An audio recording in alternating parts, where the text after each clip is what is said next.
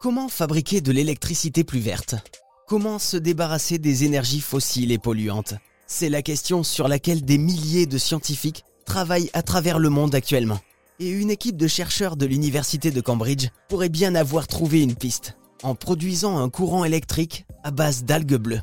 Alors là, il faut faire travailler notre imagination. Comment des algues bleues, des cyanobactéries, peuvent-elles créer un courant électrique? Et comment est-ce qu'on peut faire pour le récupérer et l'exploiter? C'est pourtant la prouesse qu'ont réussi à accomplir ces scientifiques pour alimenter un microprocesseur en courant électrique et réussir ainsi à recharger des petits appareils connectés. Je trouve cette méthode complètement hallucinante. Mais je vous avoue que j'ai un petit peu du mal à comprendre le procédé, pas vous? Du coup, j'ai décidé d'en savoir plus avec Philippe Potin.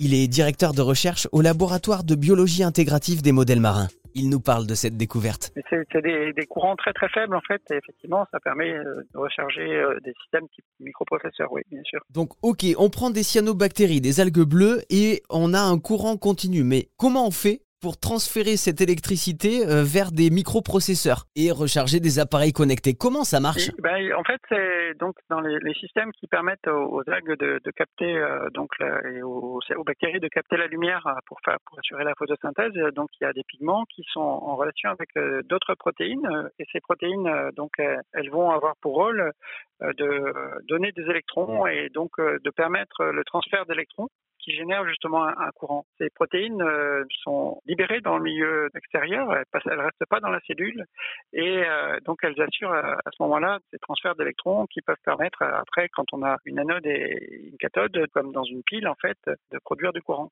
C'est un processus biologique qui est comparable avec la production d'un courant par une pile et il faut relier donc l'anode et la, et la cathode, donc un, un système dans lequel on, on, récupère en plus de courant. Ben, si on mettait une ampoule, euh, ce serait une ampoule qui pourrait éventuellement s'éclairer si le courant était suffisamment fort, euh, ou un microprocesseur, un microprocesseur qu'on peut, qu'on peut effectivement activer euh, avec les, les, courants infinitissimaux qui sont, qui sont produits euh, donc à l'échelle de, de, de, ces cultures-là. D'accord, alors ce procédé qu'on découvre euh, autour des algues, des cyanobactéries, est-ce qu'on peut pas euh, aussi le trouver dans la végétation? Est-ce qu'on peut pas produire de l'électricité autrement? Ça peut pas nous donner d'autres idées? Oui, bah, c'est le cas chez les plantes, hein. les plantes aussi qui font la photosynthèse peuvent aussi, mais là le, problème c'est qu'elles ne vivent pas dans l'eau et, et, et l'intérêt de effectivement des, organismes qui vivent dans l'eau, c'est que justement ce, ces, protéines qui, servent au, transfert d'électrons sont, sont, libérées en fait euh, à l'extérieur, alors que dans la plante c'est c'est pas le cas. Donc en fait pour capter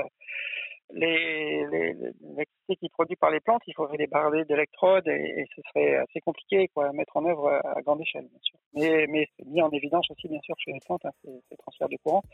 C'était même connu avant qu'on connaisse chez, les bactéries et les algues. Recharger des microprocesseurs, des appareils connectés, fournir de l'électricité par une méthode naturelle et 100% recyclable. Une énergie 100% verte, les algues et les cyanobactéries.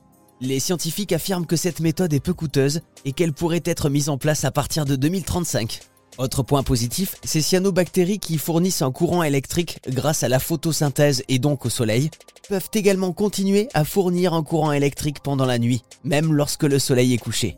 Loin des énergies fossiles, loin de la pollution, il nous reste encore quelques progrès à faire, quelques mises au point, mais voici le début de l'énergie 100% verte.